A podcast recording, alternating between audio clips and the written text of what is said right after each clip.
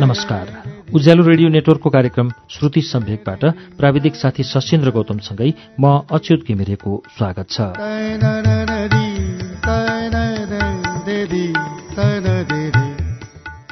श्रुति सम्वेकको आजको श्रृङ्खलामा हामी गएको साता हामीले सुनाएको कथाबाटै त्यही संग्रहका कथाहरू लिएर आइपुगेका छौं। गएको साता हामीले भानु बोखिमको कथा संग्रह रुमानी साँझभित्र संग्रहित दुईवटा कथा सुनाएका छौं र आज त्यसै संग्रहबाट शीर्ष कथा लिएर आइपुगेका छौं। कथाकार भानु बोखिमको अब प्रस्तुत हुन्छ कथा रुमानी साँझ। पछिल्लो पटक भेट्दा उनी तालिमका लागि अमेरिका जाने तयारीमा थिइन्। मैले ड्रिमल्याण्डबाट गिफ्ट ल्याइदिएको छु। भोलि भेटौँ है। उनले सुनाइन्। उनी अमेरिकाबाट हिजो फर्केकी थिइन्। भेटघाट तय भएको रेस्टुरेन्टमा म तोकिएको समय अगावै पुगेको छु। त्यहाँ कुनै चिनेका अनुहार छैनन् मेरा निम्ति। समय काट्नलाई कफी मगाउँछु। कफीको चुस्कीसँगै म पुराना दिन सम्झन्छु।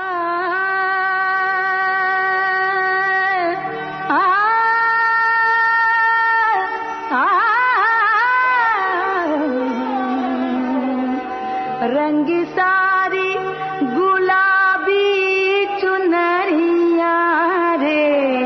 रंगी सारी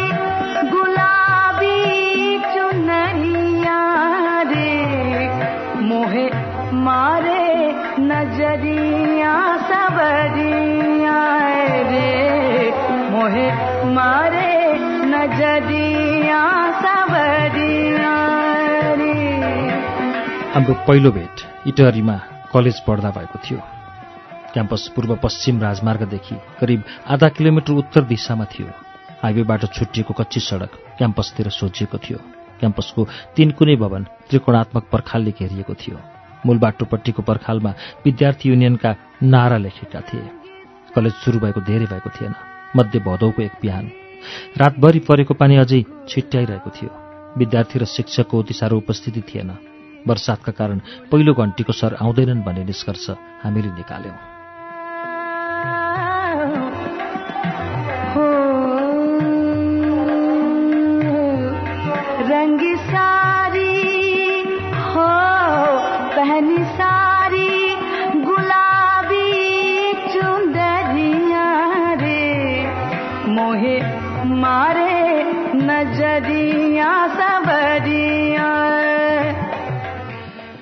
चिया खान जाउँ। चिया हामी बिचबाट एउटाको आवाज आयो। जाउँ यार चिसो पनि छ अर्कोले सही थप्यो।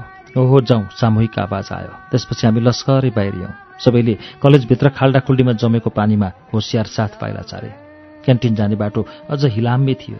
क्यान्टिन सामुन्ने पैनीमा पानीको चाप पढेको थियो। क्यान्टिनवालाको छोरो त्यही पैनीको छेउमा उभिएर जालीले माछाको भुरा समात्दै थियो। साउजी चट्ट सस्तो मिठो चिया दिनु त। छाप्रोमा प्रवेश गरिन सक्दै रोशन बोल्यो। सधैँ रमाइलो गरिरहने हुनाले उसलाई हामीले रोशन कटुवालको ठाउँमा रोशन रसिक भन्न थालेका थियौँ। कस्तो बात गर्नुहुन्छ? कम पैसामा मिठो चिया कहीँ आउँछ? काँधमा भिरेको गम्छाले स्टोभ माथिको चियाको ताप्के डन्डीमा बेरेर उठाउँदै बोल्यो लक्ष्मणलाल। ठट्टामा ऊ पनि कम थिएन। ज्यादा पैसा त कहाँबाट ल्याउनु? बाउ न त भ्रष्टाचारी न लाउरे। रोशन आफ्नो चस्माको सिसामा तप्केका पानीका थोपा पुस्दै बोल्यो। तपाईँको बापु के छ? ऊ कहाँ मलाई थाहा हुन्छ?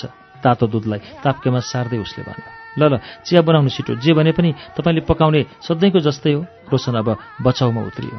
अर्को एक कप पनि है पछाडिबाट आएको केटीको आवाजतर्फ रोशन र मेरा टाउका एकसाथ घुमे। अरू साथीले पनि त्यतै हेरे। रोशनले उनीसँग हात मिलायो। मतिर हात बढाउँदै बोलिन् हेलो म अमिषा। म प्रशान्त मैले हात छुटाउँदै बोले। उनले क्रमशः अरू साथीसँग पनि हात मिलाइन्।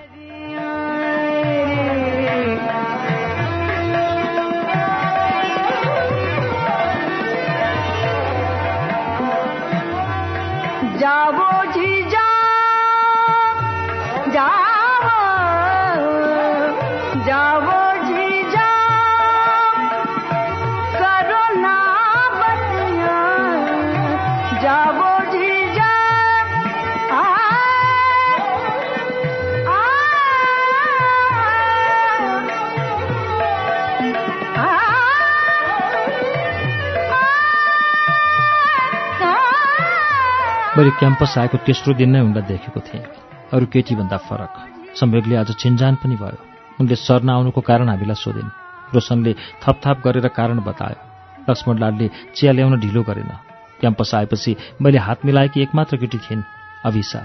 नत्र यो अवधिसम्म चिनेका सबै केटीले भेटघाटको औपचारिकता मात्र देखाउँथे। उनी अरू जस्तो कुर्ता सुरुवाल पनि लगाउँदिनथिन्। अरूदेखि नै सर्ट पेन्टमै ठाँटिएर आउँथिन्। कपाल पनि केटाको जस्तै छोटो पाल्थिन्। रोशनको भन्दा थोरै लामो जो क्याम्पसमा लामो कपाल पाल्ने केटामध्ये एक थियो। त्यसपछिका दिनमा पनि अविशाले कुर्ता सुरुवाल लगाएको देखिन। हामी कलेज आएको दिन क्यान्टिन पुगेकै हुन्थ्यौँ। सर नभएका पछिल्ला दिनमा उनका केही केटी साथी पनि थपिए। तर उनका साथी उनी जस्तै खुलेर हाँसु ठट्टा गर्दैनथे कतिपय केटी त कति शास्त्रीय सोचका थिए भने केटाको हात छोए जिन्दगी नै तरापमा पर्ने ठान्थे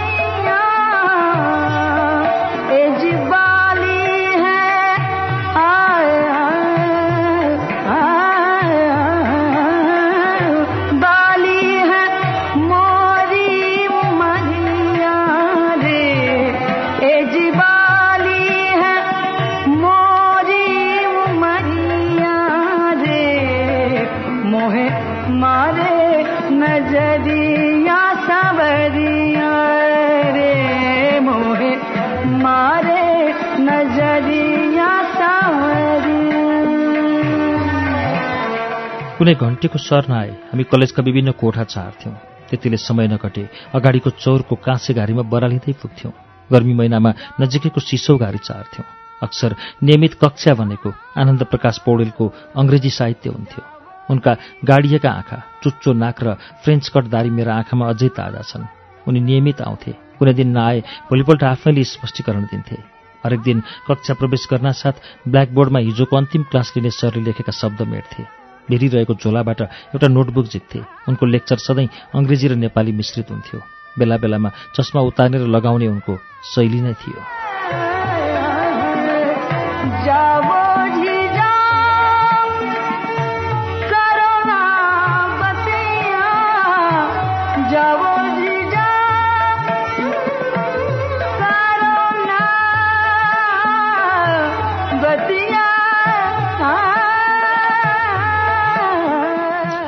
दिन आजीवन एक्लै बसेकी कवियत्री क्रिस्टिना रोजेटीको कविता पढाउँदा पढाउँदै बहकिएर भनिदिए म कहिलेकाहीँ श्रीमतीलाई भान्सामा काम सघाउँछु।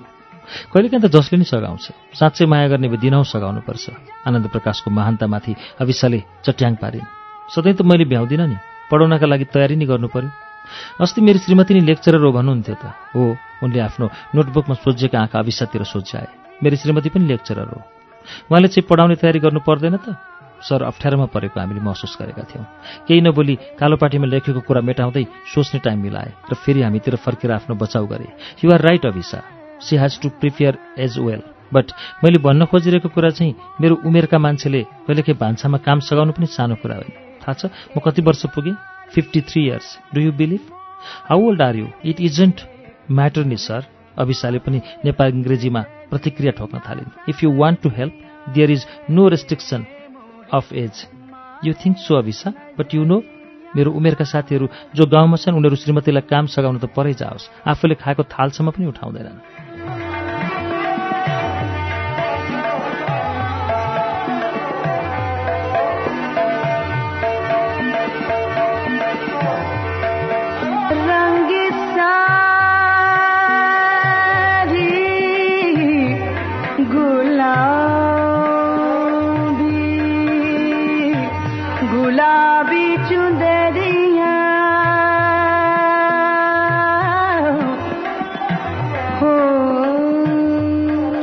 But you don't look fifty three years पछाडिको कुनाबाट एउटा मुन्द्रे विद्यार्थी बोल्यो। कति त? सरले पछाडितिरै आँखा सोझ्याए एराउन्ड थर्टी फाइभ आफ्नो उमेरमा धेरै नै डिस्काउन्ट गरेको कुरालाई व्यङ्ग्य ठानेका अरे। प्रतिक्रियामा कुनै शब्द खर्चिएन। ओठ बङ्ग्याउँदै हल्का मुस्काए मात्र। मुस्कानका निम्ति ओठ फाटिँदा उनको जुङ्गादारी मजासँग चलमलाए। अभिसा त्यत्तिकै छोड्नेवाले थिएन। फेरि प्रसङ्गलाई ब्यागियर लगाएर पछाडि तानिन्। तपाईँले गाउँका नपढेकासँग आफूलाई तुलना गर्न मिल्दैन। तपाईँ उनीहरूमा धेरै फरक छ। You're lecturer anyway let's stop the topic त्यसपछि उनले कमिजको बाउलामा लागेको चक्को धुलो टकटकाएर झोलामा नोटबुक जतन साथ राखे। भोलि भेट्ने बाचा गर्दै लम्किए। सर दस मिनट बाँकी छँदै बाहिरेका थिए आज।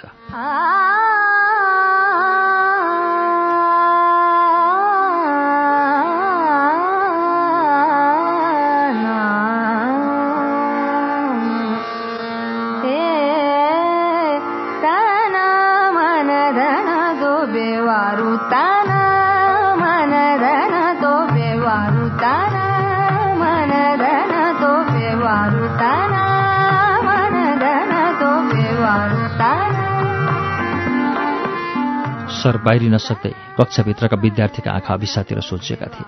सायद उनी कक्षामा पहिलो थिइन् जो अङ्ग्रेजी साहित्यका सरसँग वाद विवाद गर्न सक्थिन्। रोशन उकास्नमा उस्तै खप्पिस तिमीलाई माने यार अभिसासँग हात मिलाउँदै रोशन बोल्यो। यत्तिका विद्यार्थीमा कसैको मुटु छ भने तिम्रो मात्र छ। पछाडिबाट आवाज आयो को हो रोशन? हामी चाहिँ फोक्सोले मात्र काम चलाउँछौँ जस्तो छ। पछाडिबाट आएको आवाजतिर कसैको ध्यान गएन। अभिसा रोशनतिरै केन्द्रित हुँदै बोलिन् बोबो धेरै उडाउनु पर्दैन। ल मैले उडाएको हो त। उसले घडी देखाउँदै बोल्यो हेर अभिसा घन्टी लाग्न अझै दस मिनट छ। सधैँ जस्तो भए सरले अझ के के गफ हान्थे तर तिमीसँग डिस्कस गर्न नसकेर भागे बुढा।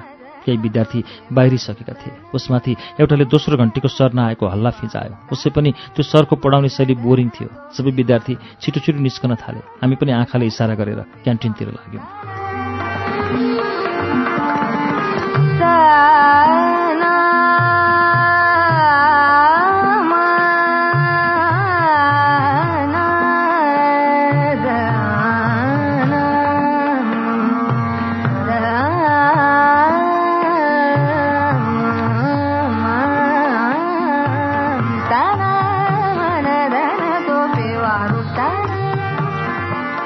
भर्खरै हिउँदे बिदा सकिएर कलेज लागेको थियो। जाडो पुरै गइसकेको थिएन। बिहान हुस्सुले आधिपत्य जमाउन भने छाडेको थियो। एक दिन स्वतन्त्र विद्यार्थी युनियनले कार्यक्रम आयोजना गरेको थियो। अभिसा हामीसँग आधा घण्टादेखि साथमा थिइन्। मनमा कुरा खेलाउँदै क्याम्पसको बारदरीबाट रोशन र म साथीहरूले गाएका बेसुरा गीत सुनिरहेका थियौँ। गीत सकिए लगत्तै स्टेजमा कविता वाचनका लागि अभिसाको नाम उद्घोष भयो। रोशन र मैले एकअर्कालाई अनौठो मानेर हेऱ्यौँ। उनी कविता लेख्छिन् भन्ने कुरा हामीलाई थाहै थिएन। फेरि आँखा स्टेजतिर सोझ्यायौँ उनी स्टेजतिर लम्किन् सेतो कमिजको खल्तीबाट कागज झिकेर पढ्न थालिन्। खै कहाँ छ? त्यो रमाइलो संसार हाम्रा लागि। तसर्थ दिदीबहिनीहरू घरको चार पर्खाल बाहिर निस्कनु छ अनि विद्रोहको शङ्खघोष गर्नु छ। उही डाडु पनि लिएर जसले खाना पकाएर खाजा बनाएर पुरुषहरूको सेवा गर्यो। अब त्यही साधन लिएर उनीहरूका विरुद्ध उठ्नुपर्छ। हो डाडु पनि लिएर उठ्नुपर्छ। यो कविता हो कि भाषण? कविताले रोशनलाई तानि नसकेर माइकमा गुन्जेको अभिसाको आवाज भने क्याम्पसको पर्खाल काटेर पर परसम्म गुन्जिरहेको थियो। उसैलाई सोध्न मैले भने म त सोध्दिनँ यार यति पनि छुट्याउँदैनौ भनी भने आनन्द प्रकाश सरको जस्तो हालत हुन्छ। यो कविता चाहिँ आनन्द प्रकाश सरले पनि सुन्नुपर्ने अनि सिकाउँथे नि अभिसालाई कविता लेख्न। त्यो त हो। तर अर्को क्याम्पसमा प्रवचन दिन पुग्यो होला नि बुढा।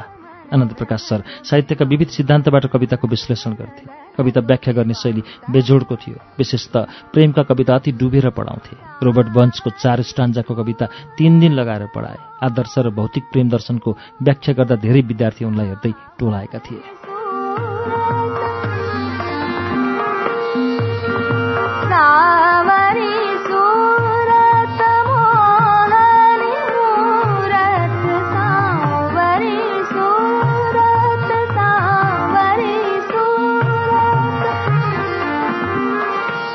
अब हामीले पनि आनन्द सरले जस्तो भात पकाउन सिक्नुपर्छ नत्र भविष्य अन्धकार छ। रोशनले कविता सुन्दा सुन्दै भन्यो डोन्ट वरी सबै केटी अभिसा जस्ता हुँदैनन् तर जसले अभिसासँग बिहे गर्छ त्यसको भविष्य चाहिँ अन्धकार छ। मैले पनि हल्का ठट्टा गरेँ आय अल्लाह नजाने किसका किस्मत टुटेका अभिसा के नाम से सपने देख के रोशनमा हिन्दी फिल्मको प्रभाव निकै थियो दुवै हाँस्यौँ तालीको फोरा छोड्छ। अभिसा स्टेजको पछिल्तिर ओझेल परिन्। निकै दिनसम्म क्याम्पसमा अभिसाको कविताको चर्चा भइरह्यो। धेरै केटाले उनलाई डाडु पनि वाली उपनाम दिए। कुरा काट्नेको सङ्ख्या पनि बाक्लै भयो। रोशन र मैले भने उनको कविताको प्रशंसा गर्यौँ। अभिसा निकै खुसी भइन् तर उनको पछाडि आलोचना पनि राम्रै गरियो।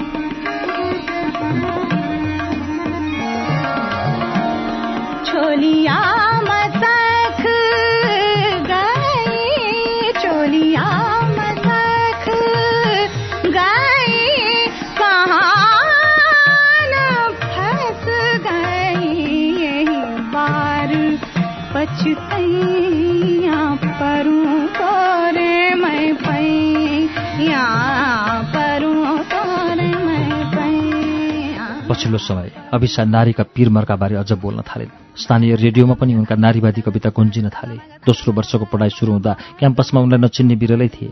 दोस्रो वर्षको परीक्षा दिएको दिन रोशन अभिसार म सँगै थियौँ। हिँड्दा हिँड्दै इटहरी चोकसम्म पुग्यौँ। दुई किलोमिटरको कालोपत्रे सडक किनारको यात्रा सहजै थियो। आकाशमा बादलका टुक्रा नाचिरहेका थिए। हाम्रो गति पनि आकाशको बादल चाहिँ मन्द थियो। हामीले आआफ्ना सपना एकअर्कालाई सुनायौँ। रोशन विदेश गएर पढ्न चाहन्थ्यो। म काठमाडौँ गएर।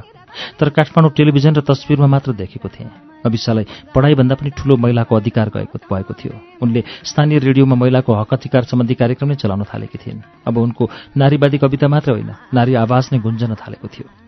इटरी चोक पुगेपछि एउटा छाप्रोमा छिर्यो। साथीहरूसँग म धेरैचोटि छिरेको थिएँ। बाँसको टाटीमा माटो पोतिएको छाप्रो खियाली वास्तविक रङ बदलिएको जस्तालाई इँटाले थिचिएको थियो। हावाहुरी नउडाओस् भनेर छाप्रोको भित्तामा नेपाली फिल्मका पोस्टर टाँसेका थिए। मोटी साउनीले स्टिलको ग्लासमा चिया ल्याइन् तिमी महिला अधिकारको मात्र पछि नलाग पढाइ महत्त्वपूर्ण हो। रोशनले पहिलोपटक अभिलाषालाई सल्लाह दिइहाल्यो। वास्तवमा उसलाई अभिषाले रेडियो कार्यक्रम मार्फत पुरुषको उछिटो काटेको उति मन परेको थिएन। पछिल्लो समय त अभिषाको कार्यक्रम नै सुन्न छोडेको थियो उसले।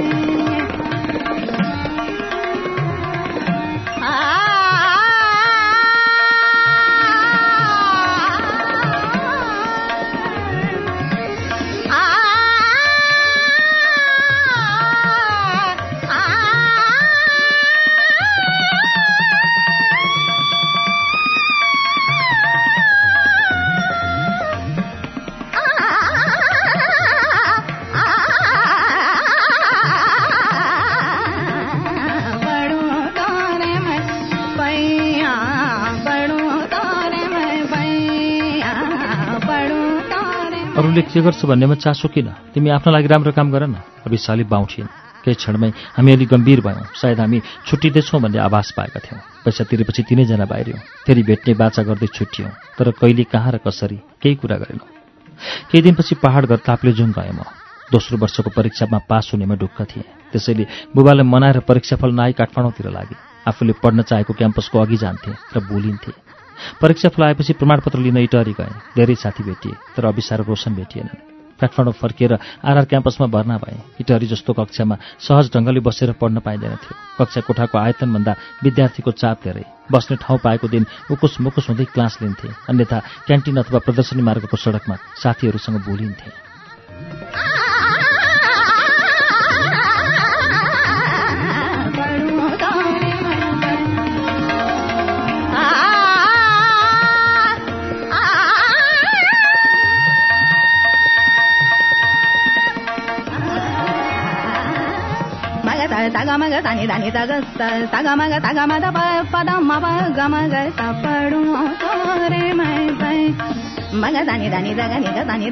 चक्रपथ बाहिरको एउटा घरमा मैले कोठा लिएको थिएँ कोठाको अगाडि एउटा ऱ्याक राखेर किचन बनाएको थिएँ नजिकै खाट र टेबल थियो भित्तामा किला ठोकेर कपडा झुन्ड्याउने व्यवस्था गरेको थिएँ अक्सर म क्याम्पस बाहेक कोठामा समय बिताउँथेँ कहिलेकाहीँ साथीहरूसँग रत्न पार्कमा बोलिन्थ्यौँ व्यस्त सडक किनारमा बरालिँदै हिँड्नु र स्वयम्भूका खुड्किला चढ्नुमा पनि मजै हुन्थ्यो नयाँ साथीहरूका कारण अविसार रोशन छायामा पर्दै गएका थिए। एक दिन अस्ताचलको समय थियो। म कोठामै कालो चिया पिउँदै थिएँ। प्रशान्त भाइ माथिल्लो तलाबाट घरवाला भाउजू बोलिरहेकी थिइन्। दायाँतिरको झ्याल खोलेर हेरेँ। हजुर भाउजू फोन आएको छ। कोठाबाट बाहिरिएँ ढोकाको चुकुल लगाएँ। माथि बैठक कोठामा पुगेँ।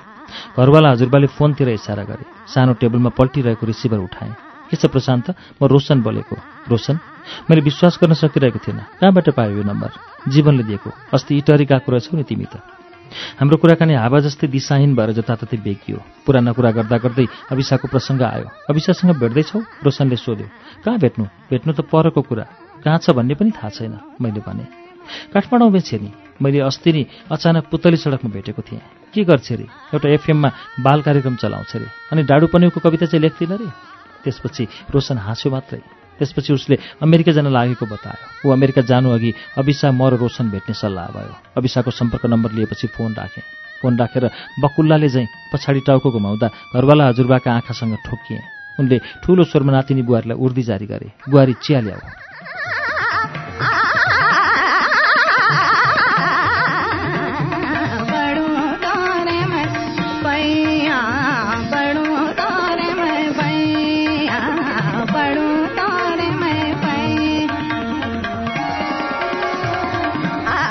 उनी कान कम सुन्थे त्यसैले ठुलो स्वरमा बोल्थे र अरूलाई ठुलै स्वरमा बोल्न लगाउँथे। उनको छेउमा गएर बसेँ। उनी घरमा कोही नभएका बेला कहिलेकाहीँ मलाई गफिनाका लागि बोलाउँथे। कुराकानीको प्रसङ्ग जहिले पनि दोस्रो विश्वयुद्धको हुन्थ्यो। बेला बेला पाखुरा सुर्कँदै गोलीको दाग देखाउँथे आफ्नो बहादुरीको बयान गर्थे। धेरै मारियो नाति नत्र आफै मरिन्थ्यो गाँठे। उनको अक्सर दोहोरिने संवाद थियो यो। क्याप्टेन भएर नेपाल फर्किए। छोरालाई पनि लाउरे बनाए। गाउँमा सबैले उनलाई कप्तान बा भन्थे अरे। खास नाम के हो मैले पनि सोधेको थिएँ कहिलेकाहीँ। उनको कान्छो नाति मेरो कोठामा गफिन आउँथ्यो र भन्थ्यो हाम्रो हजुरबाको कानको जाली बमको आवाजले बिग्रेको अरे। चिया आइपुग्यो। रित्तो कप टेबलमा छाडेर म बाहिरिएँ चार दिनपछि फेरि रोशनको फोन आयो। उसले बानेश्वरमा बोलायो। नयाँ बानेश्वर पुग्दा रोशन रेस्टुरेन्ट अघि उभिरहेको थियो। अभिसा पनि आइपुगिन्। तिनैजना रेस्टुरेन्टभित्र प्रवेश गरे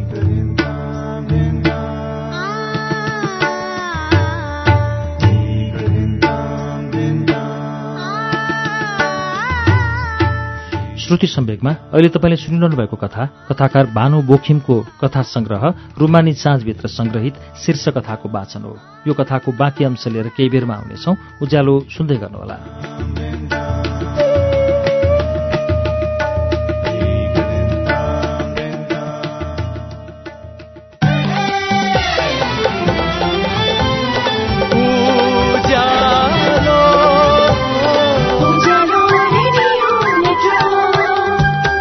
सीधा कुरा प्रश्न विचार उज्यालो रेडियो नेटवर्क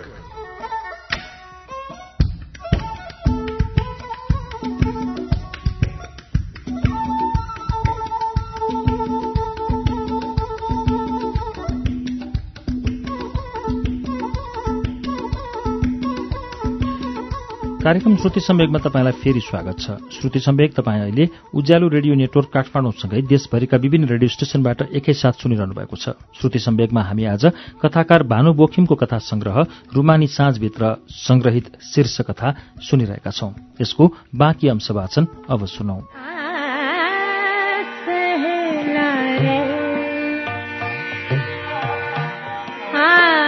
सहेला रे।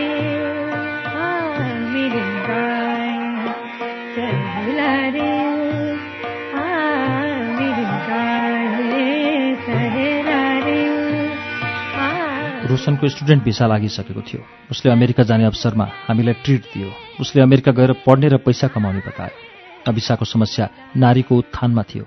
म उनीहरूका सपना सुनेर विरक्तिएँ खासमा उनीहरूको जस्तो कुनै सपना थिएन मसँग। पढेर कहीँ कतै जागिर खाने सोच मात्र थियो। हामी रेस्टुरेन्टबाट बाहिरियौँ भिडलाई छिचोल्दै अभिसा पुरानो बानेश्वर जाने ट्याम्फो चढिन्। रोशन र म कोटेश्वरतिर हिँड्यौँ। एनिवे रोशन राम्रोसँग पढेर आऊ। कहाँ पढ्ने यार? कमाउने पो हो त्यहाँ गएर। उसले औँला फटकार्यो। सबै कुरा गाँठ रहेछ प्रशान्त। अभिसालाई त पढेर आउँछु भन्थ्यौ त। पढ्दिनँ भन्दा भाँडा माझ्न जाने भनेर डाइलग मार्दिनँ उसले? उसले रमाइलो मुड बनायो। कहिलेकाहीँ अभिषेकको कुरा सुन्दा अमिताभ बच्चनको फिल्म हेरेको याद आउँछ। हेब्बी डाइलग क्या?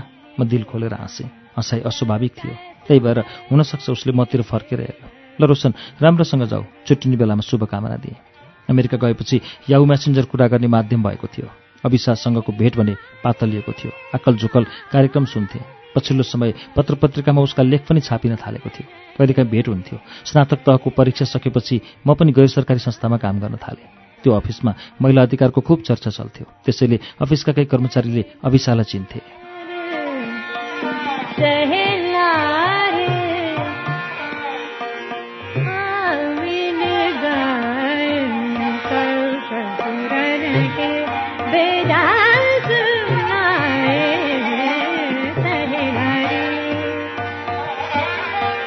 कसैबाट अविसाले बिहे गरेको कुरा सुने। मलाई स्वाभाविक प्रक्रिया जस्तो लाग्यो। मैले यही कुरा रोशनलाई इमेलमा लेखेँ। त्यसको बुढाको हालत पतला भयो यार। रोशनले ठट्यौलो रिप्लाई पठाएको थियो। अविसालाई बधाई दिउँ कि जस्तो लाग्यो तर तत्काल दिइनँ। बिस्तारै कुरा सेलाउँदै गयो। अविसाले बिहे गरेको होइन छोरो पाएकी मात्र हो। तीन महिनापछि एक पत्रकार मित्रले सुनाएपछि मेरो दिमाग रन्थनियो मित्र मेरै क्याम्पसको थियो। पञ्चन गरेर चलेको पत्रिकामा काम गर्ने प्रबन्ध मिलायो। त्यसपछि ऊ जासुसभन्दा कम रहेन। धेरैको धेरै थरी रहस्यमय अनि गोप्य कुरा सुनाउँथ्यो। उसले यो कुरा बताउँदा मेरो मुख गुफा झैँ उक्रेको थियो। एक दिन अफिसले महिला अधिकार सम्बन्धी तिन दिने सेमिनारमा भाग लिन पठायो। तेस्रो दिनको एक सेसनमा अभिसा आइन् र आफ्ना अनुभव सुनाइन्। सेमिनार सकिएपछि होटलको अग्रभागमा हामी सँगै थियौँ। हातमा कफीको कप च्यापेर। काम कस्तो छ? उनले सोधिन्। खासै केही छैन चल्दैछ। तिम्रो नि? मेरो नि त्यस्तै हो। अनि अस्ति मलाई रोशनले इमेल गरेको थियो। हो र? मलाई नलेखेको त धेरै भयो। मैले ढाँटेँ। रोशनले यस्तै भन्नु भनेको थियो। रोशनले उनलाई इमेल पठाएको पनि थाहा थियो तर मैले नजाने जस्तो गरेर सोधेँ के गर्दैछ अरे? काम गर्दै पढ्दैछ अरे? अस्तिको कुन सेमेस्टरको रिजल्ट पनि राम्रो भयो अरे? रोशनले ढाँटेको थियो। मैले बुझेँ उनको विवाहको प्रसङ्ग कोट्याउँ जस्तो लाग्यो। फेरि आफैलाई अप्ठ्यारो लाग्यो। उनले एउटा पत्रिकामा काम गर्ने बताइन् अनि मलाई लेख लेख्न सल्लाह दिइन्। उनको सल्लाहमा टाउको हल्लाएँ तर लेख्नमा म अल्छी थिएँ। जाने बेलामा मोबाइल नम्बर दिइन्। मेरो मोबाइल नम्बर नभएकाले अफिसको नम्बर दिएँ। केही समयपछि मैले पनि मोबाइल लिएँ। उनलाई नम्बर टेक्स्ट गरिदिएँ। एक दिन उनले फोन गरेर बानेश्वर बोलाइन्। तिम्रो काम कस्तो चल्दैछ? मैले प्रसङ्ग मोडेँ। मैले पत्रिकाको काम छोडिदिएँ। अहिले एनजिओमा सुरु गरेकी छु। ए मैले बुझेँ जस्तो गरेँ। पैसा त राम्रो होला है। राम्रो त छ तर पैसै राम्रो पाएर चाहिँ छोडेको होइन। किन छोड्यौ त? बेराले कफी छाडेर गयो। उनले चिनीको बट्टा मलाई पास गरे। बिस्तारै कफी चलाउँदै भनेन् खासमा टाइम मिलेन। बेलुका अबेरसम्म बस्नुपर्ने। घरमा बच्चा भएकाले गाह्रो भयो। उनकै मुखबाट बच्चाको कुरा सुनेपछि म विश्वस्त भएँ। बच्चाको बाबुबारे खुल्दुली भयो तर सोध्ने आँट आएन।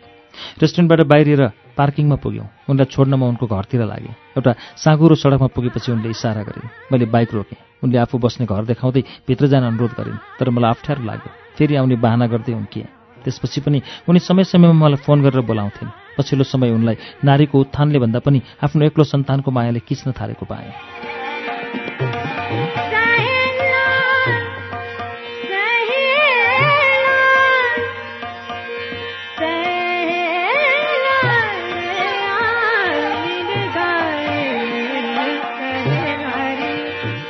हामीले भेट्ने ठाउँ परिवर्तन गऱ्यौँ न्यु रोडबाट बसन्तपुर नपुग्दै दायाँपट्टि एउटा रेस्टुरेन्ट थियो पुरानो ढाँचाको घरमा।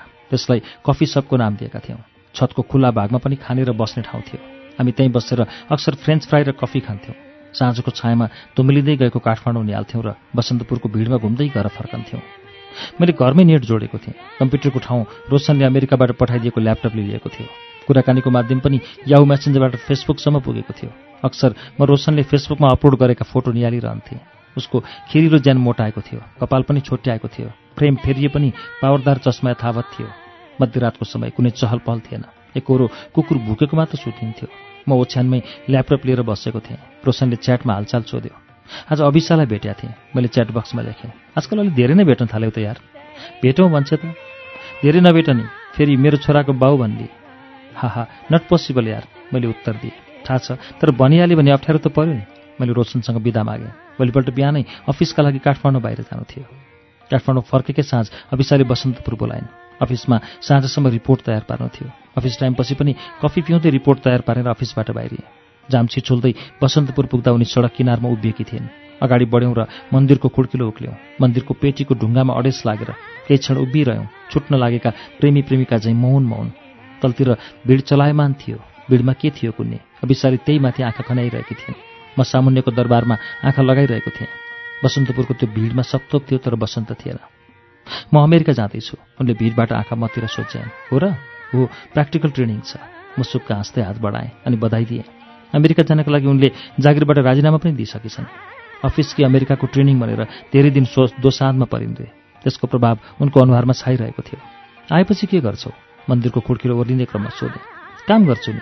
खुड्किलोमा रोकिँदै बोलिन् छोरा पढाउनु छ। काम त गर्नै पर्यो। छोरा पनि लिएर जान्छौ? लग्न मिल्दैन। दिदी कहाँ छाड्छु? पहिलोपल्ट थाहा पाएँ। उनकी दिदी पनि रहेछन्। तर उनका बारेमा धेरै सोधिनँ।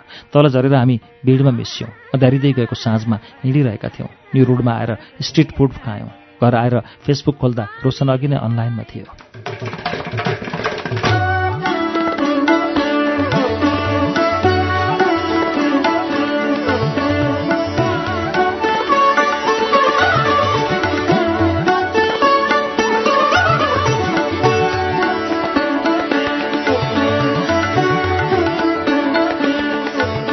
अभिसा अमेरिका आउँदैछ मैले च्याटबक्समा लेखेर पठाएँ।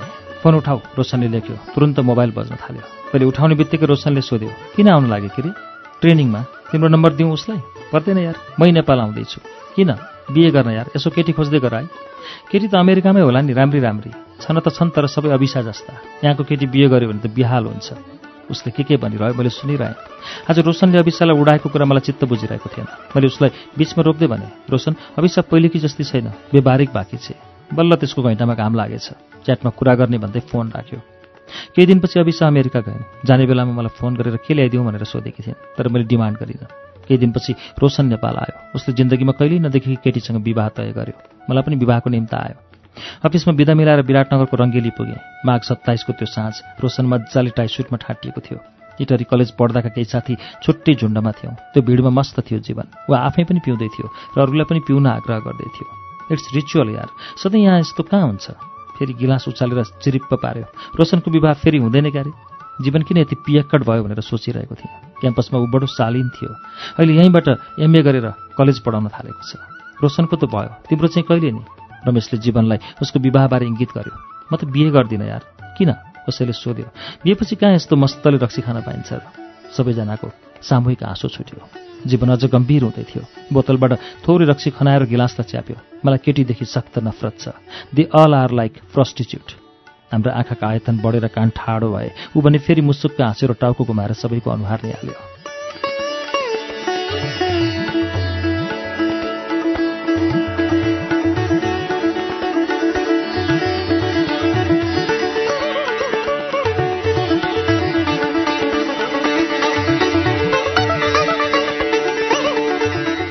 किन वाल्ल परेको साथी हो? ऊ फेरि सामान्य देखियो। मानव उसमा भर्खरको आवेग एकरत्ती छैन। मैले जनता क्याम्पस पढ्दा र अहिलेको जीवनमा एक सय अस्सी डिग्रीको अन्तर देखिरहेको थिएँ। त्यसबेला ऊ केटीसँग निकै हेलमेल गर्थ्यो तर अविशासँग भने उति हेलमेल थिएन। आखिर के भयो जीवनलाई जीवन तिमीलाई? मैले सोधेँ। नसोध साथी जिन्दगीमा के कसो भयो? उसले कवितात्मक शैलीमा भन्यो सबैका काञ्चन आँखो भए ऊ बसेको कुर्सीबाट अलि अगाडिपट्टि ढल्कियो। हामी अझ सजग भयौँ। भाव भङ्गी पनि फेरियो। बायाँ हातले रक्सीको गिलास समाएर अगाडि बढिरह्यो। नसोधा साथी जिन्दगीमा के कसो भयो? भोगियो उसै जिन्दगीमा जे जसो भयो। आज लाग्छ टुटी जाने प्रीतको कहानी मिठो। बित्दैछ जिन्दगी त्यही बिति जाने जिन्दगीको जवानी मिठो।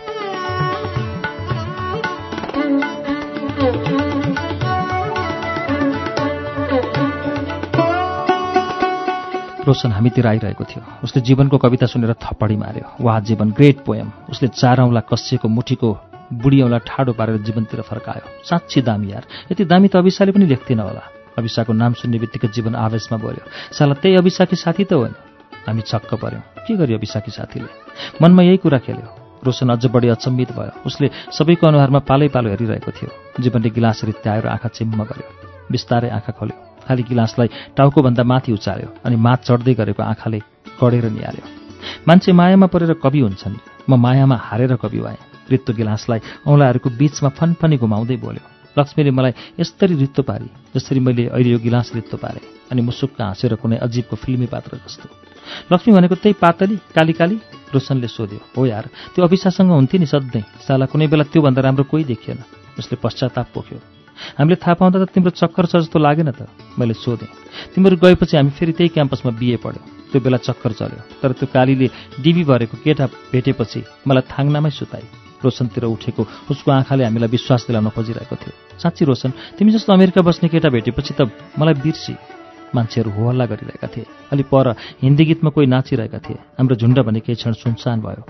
महिला अधिकार चाहियो भन्छन् तर तिनीहरूलाई चाहिने रहेछ सम्पत्ति। नभए तिनीहरूले भने जस्तो मनपरी गर्न पाउनु रहेछ। त्यही अभिसा ठुला ठुला कुरा गर्थे। तर त्यसले खोजेको अधिकार त त्यही रहेछ नि बिना बाउको छोरा पाउनु। जीवनले यसोभन्दा रोशनले मतिर निहाल्यो। चक्कस लागेर मेरो ओठ बाङ्गिए ऊ भने एकरो बोलिरह्यो। सोचिन्छ एकातिर हुन्छ अर्कोतिर। त्यही अभिशाले होइन एउटा केटालाई जिस्कायो भनेर झापड लगायो कि? हो हो सामूहिक आवाज आयो। त्यो घटना क्याम्पसमा झापड काण्ड भनेर चर्चित भयो। अक्सर छातीको बटम खुल्लै राख्ने त्यो केटा पातलो थियो। त्यो दिन कालो चस्मा लगाएर आएको थियो। अविशाले झापड लगाउँदा उसको चस्मा दुई हात पर छिटेको थियो। तर अभिशाकै छोराले केटी जिस्काउँछ भोलि सत्य यो पनि हो कि उसलाई आफ्नो छोराले केटी जिस्काएको कुरा ठुलो हुँदैन। फेरि आफ्नै छोरी भएर केटाहरूले जिस्काइदिएको भए चाहिँ बवाल हुन्छ। ऊ एकैछिन गोरियो हामीले उसलाई निहालिरहेका थियौँ। अभिशाको त के कुरा गर्नु? हरेक बाबु आवारा केटाले छोरी जिस्कायो भने चिडिन्छन्। उनीहरूले सम्झिँदैनन् कि जवानीमा कसैको छोरी जिस्काउँदा आफूलाई कति आनन्द भएको थियो। ऊ आफ्नै कुरामा दिल खोलेर बेसरी हाँस्यो।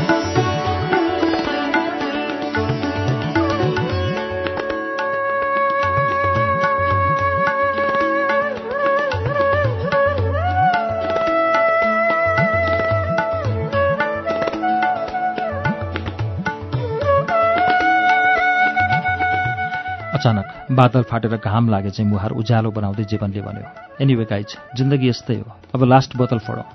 जीवनको मनसाय बुझेर रोशनले रक्सीको व्यवस्था गर्यो। जीवनले बायाँ हातले बोतल च्यापेर दायाँ हातको माइलीवाला सबैतिर घुमायो। अब लास्ट हो सबैले खानुपर्छ। ओके गाइज मैले भने यो बोतल हामी जीवनको ट्रेजेडी र रोशनको विवाहको खुसी सम्झिँदै पिउँछौँ।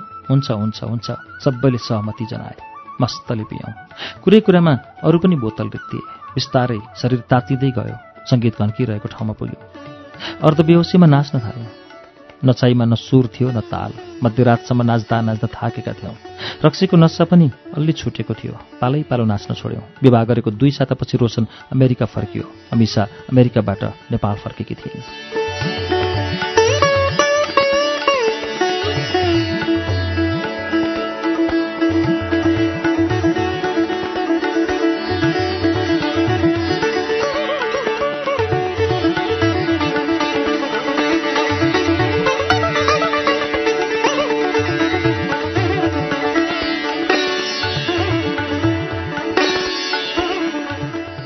कलेज पढ्दादेखिको इतिहास सम्झेर मैले क्याफेमा आधा घण्टा बिताइसकेको थिएँ तर अझै अभिसा आइपुगेकी थिएनन्।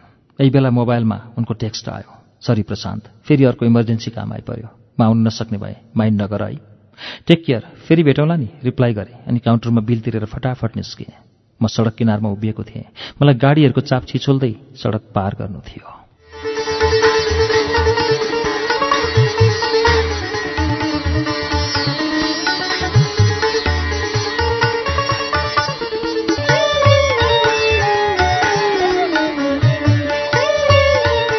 कथाकार भानु बोखिमको कथा सङ्ग्रह रुमानी साँझभित्र सङ्ग्रहित शीर्ष कथा हामीले आजको श्रुति सम्वेकमा वाचन गरेर सुनायौं। यसलाई शाब्दिक बुक्सले प्रकाशनमा ल्याएको छ। पूर्वी ताप्लेजुङका भानु बोखिमले पचासको दशकको अन्त्यदेखि लेखन शुरू गर्नुभएको आख्यान उहाँको रुचिको विधा हो।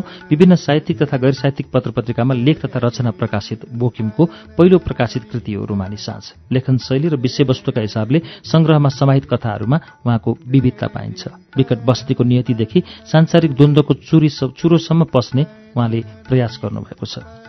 समग्रमा समाजद्वारा परिभाषित संस्कार र सीमाको परिधिमा उल्झिएका जीवनहरू कथामा प्रतिबिम्बित छन्। भानु बोखिमको कथा संग्रह रुमानी साँझको वाचन तपाईँलाई श्रुति सम्वेकमा कस्तो लाग्यो? हामीलाई प्रतिक्रिया दिनुहोला। S H R U T I Shruti at U N N dot com dot NP हाम्रो इमेल ठेगाना रहेको छ।